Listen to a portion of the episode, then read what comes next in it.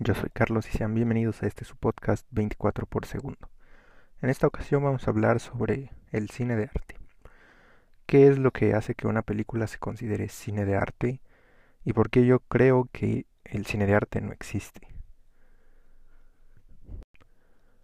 Bueno, para comenzar tenemos que empezar diciendo que al cine se le considera el séptimo arte debido a que involucra a las otras seis bellas artes, la literatura, la pintura, la escultura, la danza, la arquitectura y la música. Entonces, tomando en cuenta esto, ¿qué es lo que hace a una película de cine de arte cine de arte? La escritura del guion, la actuación, la banda sonora, los escenarios.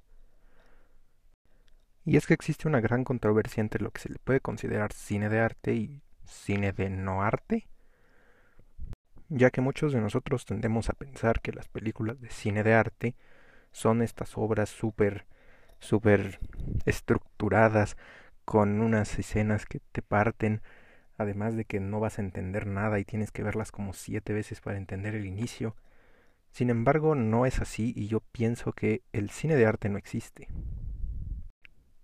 Y es que, por ejemplo, podemos comparar la rueda de bicicleta de Duchamp con persistencia la memoria de Dalí y que Dalí haya pintado la persistencia a la memoria y Duchamp haya hecho la rueda de bicicleta hace a Duchamp menos artista? Bueno, pues lo mismo llega a pasar con el cine de arte, siendo persistencia a la memoria las obras de Nolan o Scorsese y la rueda de bicicleta llegan a ser, por ejemplo, las películas de superhéroes. Y aquí también entra mucho el pensamiento de las personas, ya que todos somos diferentes y todos vamos a pensar de una manera diferente. Es por eso que si el día de mañana llega Nolan a dirigir una película de Marvel, puede que algunos digan esa película de Marvel es un cine de arte y las demás no porque son una basura. O puede que alguien diga Nolan no hace cine de arte y hace cine, cine normal. Y es por eso que aquí yo pienso que no existe el cine de arte ya que puede llegar cualquier persona con una idea muy buena y mantener la escritura del guion es difícil. Actuar no es fácil y escribir una composición musical que encaje con una obra tampoco es tarea sencilla. Es por eso que el cine de arte no existe.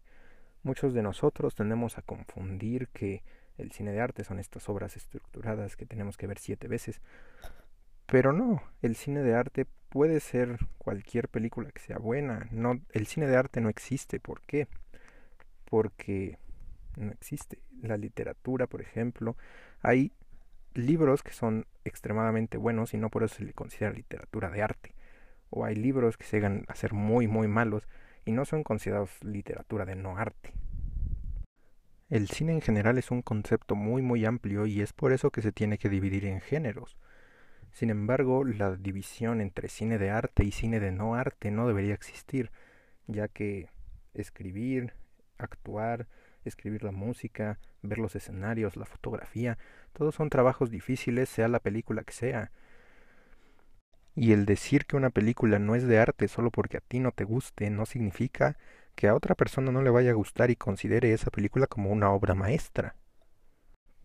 Entonces, para ir concluyendo, el cine de arte no existe, ya que, como mencioné, todo lo, todo lo que involucra escribir una película y producirla son trabajos complicados que no todos podemos hacer. Está bien, sí, hay películas malas, pero no por eso se van a considerar menos arte.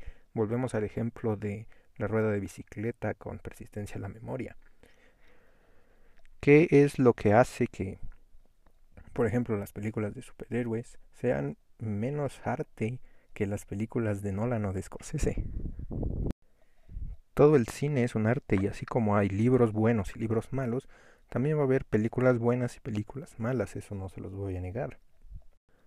Sin embargo, demeritar el trabajo de otro solamente porque no cuadra con tus gustos es algo sumamente estúpido que no debería pasar en el cine, ya que como todas las otras bellas artes, el cine también es un arte y debería respetarse, aunque a nosotros no nos guste, puede que alguien sí, y eso es lo que hace que cada persona sea distinta, y es por eso que existe cine para todos. No a todos nos van a gustar las películas súper estructuradas. A lo mejor un día no queremos ver una película de Nolan y queremos ver algo sencillo para estar con los amigos. Pero bueno, aquí termina este programa. Escríbeme qué piensas tú del cine de arte, ¿crees que existe o como yo crees que no existe? Y bueno, te leo en los comentarios. Yo soy Carlos, esto fue 24 por segundo y nos vemos la próxima semana. Adiós.